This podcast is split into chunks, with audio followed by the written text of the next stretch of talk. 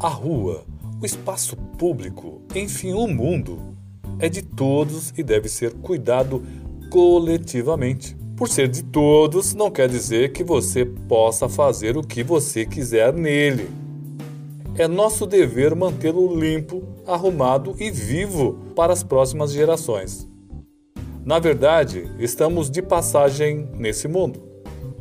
É como ficar em uma casa emprestada de um amigo. Nossa obrigação é, na saída, deixar igual ou melhor do que a encontramos. Quando andamos pela cidade, a quantidade de entulhos e lixo que encontramos é de impressionar o mais distraído cidadão.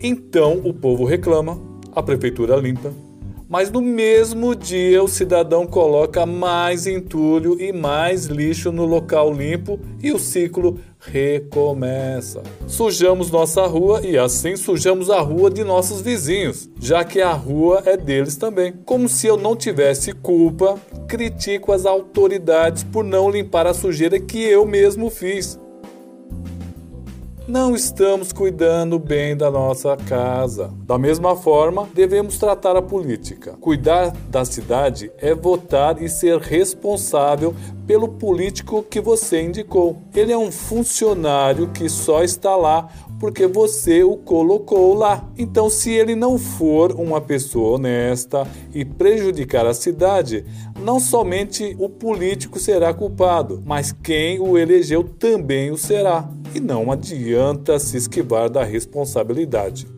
Vamos fazer um pequeno exercício de imaginação.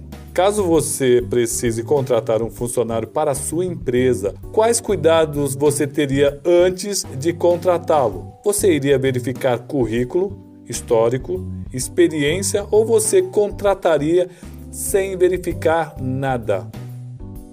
Imagine que o sujeito iria cuidar das suas finanças, da escola de seus filhos, da saúde de sua família, do transporte, da segurança de sua casa. Para cuidar disso tudo, pode ser qualquer um?